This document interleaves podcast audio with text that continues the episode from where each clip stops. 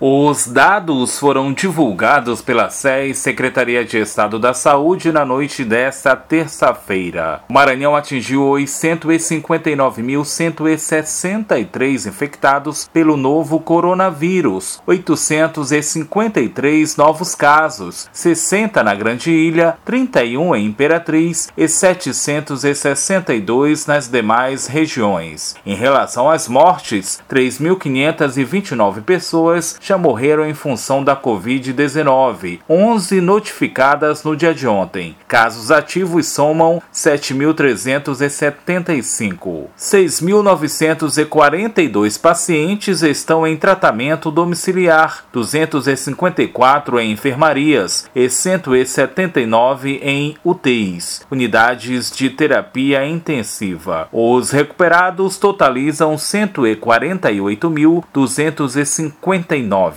da Rádio Universidade FM do Maranhão em São Luís, Borges Júnior.